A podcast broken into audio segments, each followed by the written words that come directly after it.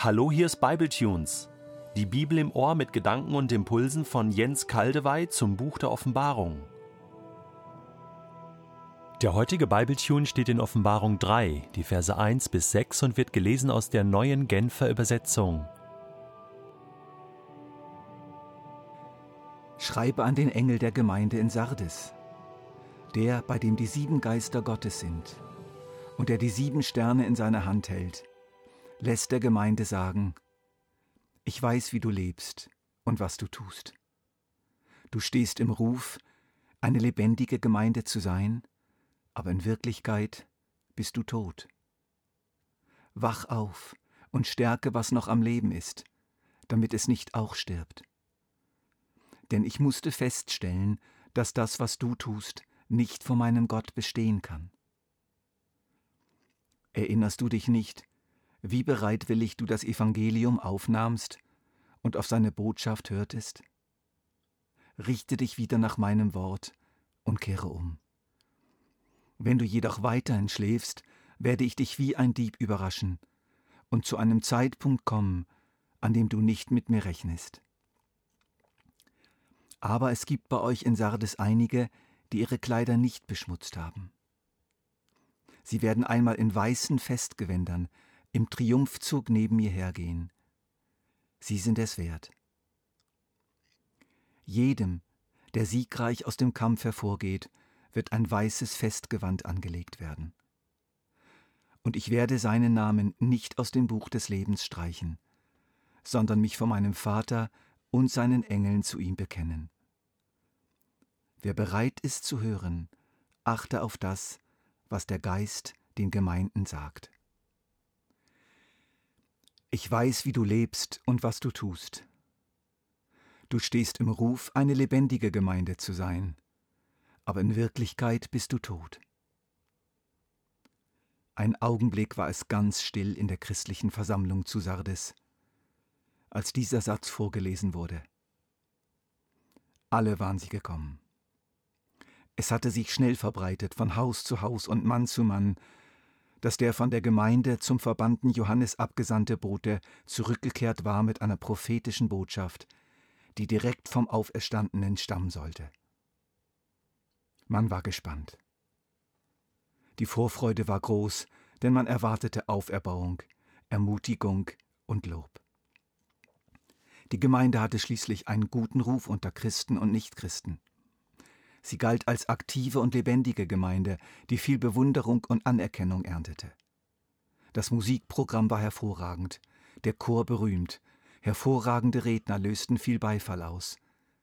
Die Gemeinde hatte reiche Gönner in der extrem reichen Stadt Sardes, die manches möglich machten.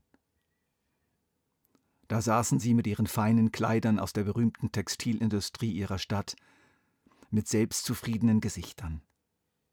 Einige wirkten nachdenklich.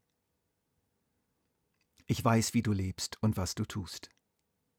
Du stehst im Ruf, eine lebendige Gemeinde zu sein, aber in Wirklichkeit bist du tot. Schock. Stille. Dann brach die Empörung los. Wie bitte? Das kann ja wohl nicht wahr sein. Ist Johannes von allen guten Geistern verlassen? Meint er wirklich uns?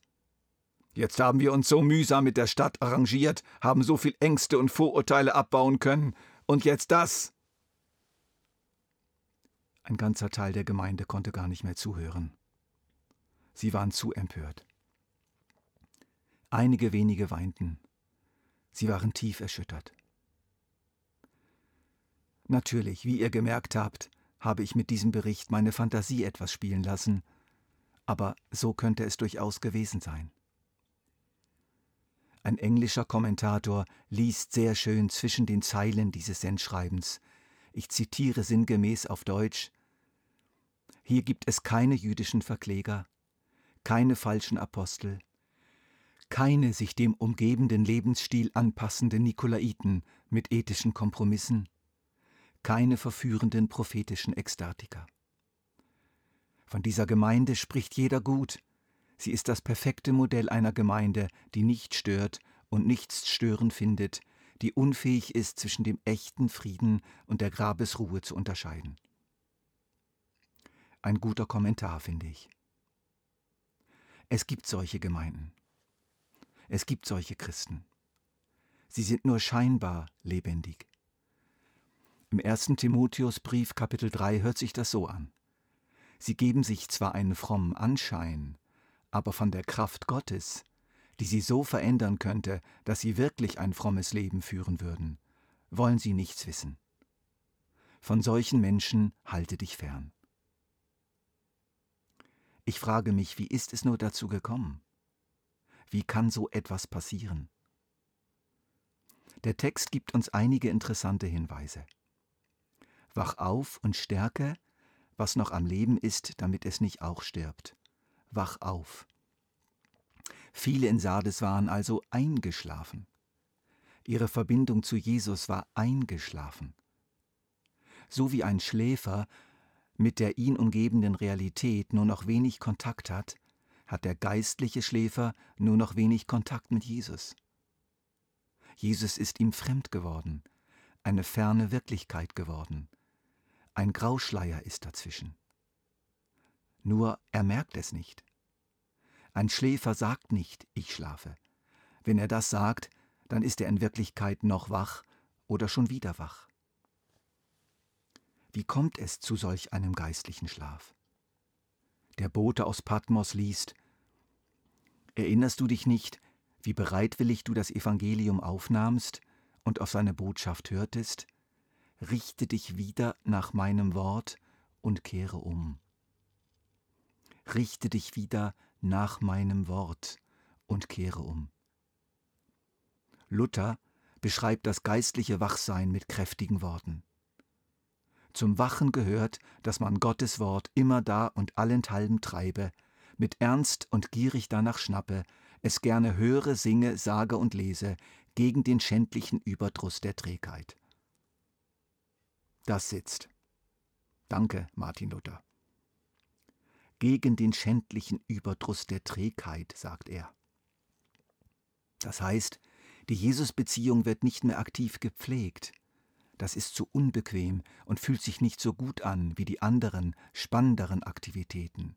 Sport, Spiel, Gemeindemanagement, Medien, Fortbildung, Initiierung neuer Programme, Ausarbeitung von Predigten, Movies, Melodien und McDonalds. Hier ist nicht nur das geschriebene Wort der Heiligen Schrift gemeint, nicht nur die Gebetskataloge, die auch, selbstverständlich, aber noch mehr. Hier sind alle Äußerungen von Jesus gemeint uns gegenüber.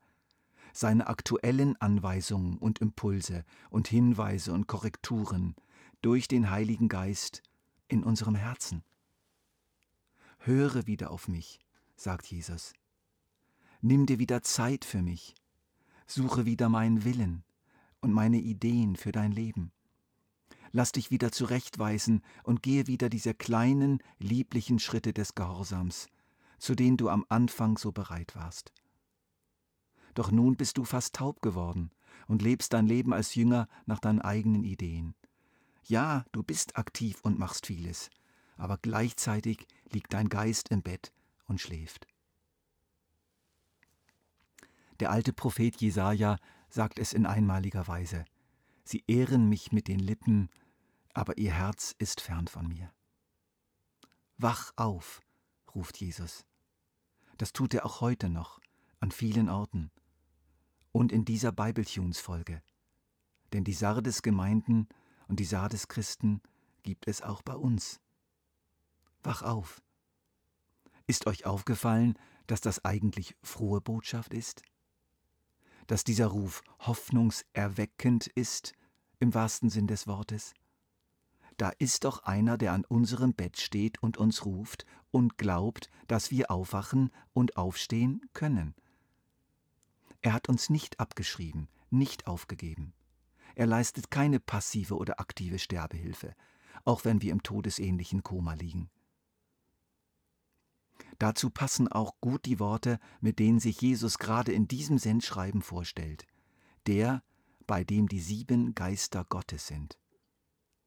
Wacht auf, Das ruft der, der durch die Fülle und Kraft des Heiligen Geistes neues Leben schenken, Herzen verändern kann, Menschen aus dem leiblichen Tod, aber auch aus dem geistlichen Tod, aus dem Tiefschlaf aufwecken kann.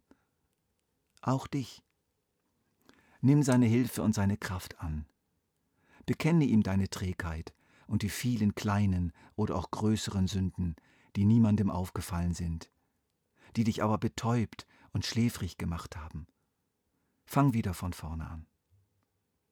Denk dran, jedem, der siegreich aus dem Kampf hervorgeht, wird ein weißes Festgewand angelegt werden. Und ich werde seinen Namen nicht aus dem Buch des Lebens streichen, sondern mich vor meinem Vater und seinen Engeln zu ihm bekennen. Du wirst wieder neu mit Jesus feiern, mit einem gereinigten Herzen und einem guten Gewissen, und du verlierst dein ewiges Leben nicht. Dein Name bleibt im Buch des Lebens. Höre diese liebende und sehnsüchtige Stimme. Wach auf.